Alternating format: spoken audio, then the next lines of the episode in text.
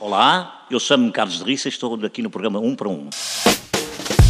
Sabem aquele momento da vossa vida em que vocês chegam mais cedo e não têm telemóvel? Então têm que matar o tempo. Mas no meu caso, tenho sempre qualquer coisa para fazer. Então decidi gravar o 1 para 1 de hoje com o porteiro do edifício de onde eu costumo gravar algumas locuções para a Fox Comedy. E o tema foi quente. Vídeo arbitragem. Carlos de Rissa. Como é que se escreve? D-E-R-R-I-C cedilhado A. Alguém já acertou à primeira como é que se letra o seu nome? Não. Nunca. Muito raro, é muito raro as pessoas acertarem. Ou escrevem separado, ou escrevem com dois S. Ou chamam-lhe Rissol? Não, isso Rissol também não, pá, porque não tenho cara disso. Diga-me uma coisa, está a par desta questão do vídeo árbitro? Mais ou, mais ou menos, mais ou menos. Acha que isto realmente tem importância ou serve só para o Pedro Proença, se ainda fosse árbitro, ver se estava com a quantidade de gel certa ou não? Quer dizer, isto da videovigilância, video, video, video árbitro. No fundo é videovigilância, acertou? Vigilância, exatamente. No fundo há muitos criminosos também no mundo do futebol. Mas sei, criminosos há em todo lado, até na, na Federação Portuguesa de Futebol. Só que não dão a dica, não é? E as pessoas não sabem quem são.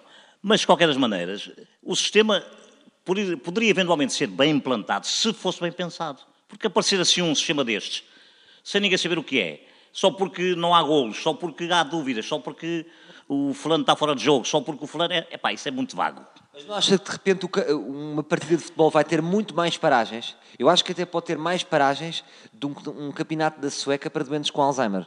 Ouça, é verdade, tem razão. Só que nós queremos ser mais papistas que o Papa. Ou seja, eh, se nós vimos um jogo de rugby em que o vídeo-árbitro está em permanência, eh, ele demora aí segundos a, a- a deliberar um- uma situação qualquer. Agora, no futebol, vai-se consultar este, vai-se consultar aquele, depois estão todos de acordo. Sabe quanto é que vai ganhar um vídeo árbitro? Eh, eu ouvi falar em 2 mil, 2 mil euros por dia. Não, 400 paus por dia. 400, 400 euros por dia? Exatamente. Epá, mas isso, quer dizer, isso está mal. Mas agora acha que, por exemplo, os árbitros vão começar a fazer contas. Ganho mais com estes 400 euros ou ganho mais com o voucher do Benfica na mão? Epá, isso é... Bom dia, minha senhora. Isso é um bocado suspeito. Ganha mais com 400 porque os vouchers são autorizados e os, os vouchers só dos Benfica, ou seja quem for, são autorizados.